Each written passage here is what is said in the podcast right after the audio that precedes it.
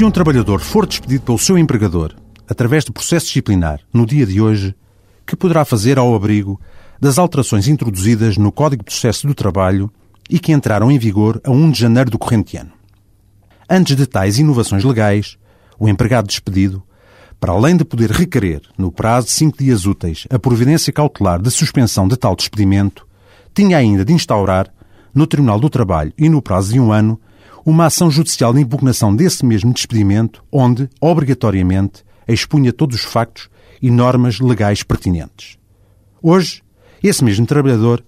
apesar de poder continuar a recorrer à aludida suspensão de despedimento, tem de reagir ao mesmo no prazo máximo de 60 dias, contado desde o fim da relação de trabalho. Tal reação é expressa através do preenchimento obrigatório de um formulário publicado em Diário da República no último dia do ano de 2009, onde, para além de manifestar a sua singela e não justificada oposição ao despedimento, deve identificar o empregador e juntar a correspondente decisão de despedimento.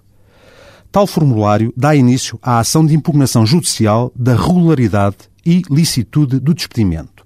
processo especial urgente, especialmente desenhado para os despedimentos formais e individuais, seja por facto imputável ao trabalhador, seja por extinção do posto de trabalho, seja por inadaptação a esse mesmo posto de trabalho.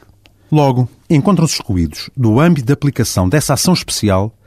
todos os despedimentos que não tenham na sua base um processo formal e escrito, ou seja, os despedimentos verbais ou disfarçados por detrás de um inválido contrato a prazo ou de um falso contrato a recibos verdes, por exemplo. Tendo tais despedimentos de ser discutidos então no quadro do processo comum laboral a instaurar no prazo de um ano contado sobre a cessação da respectiva relação profissional. O referido modelo pode ser preenchido pelo trabalhador despedido sem necessidade de patrocínio por advogado ou por magistrado do Ministério Público, Situação essa que pode manter-se durante a fase inicial do processo e que é criticável pelas precipitações, desequilíbrios e desigualdades que, com frequência, gerará em manifesto prejuízo do empregado.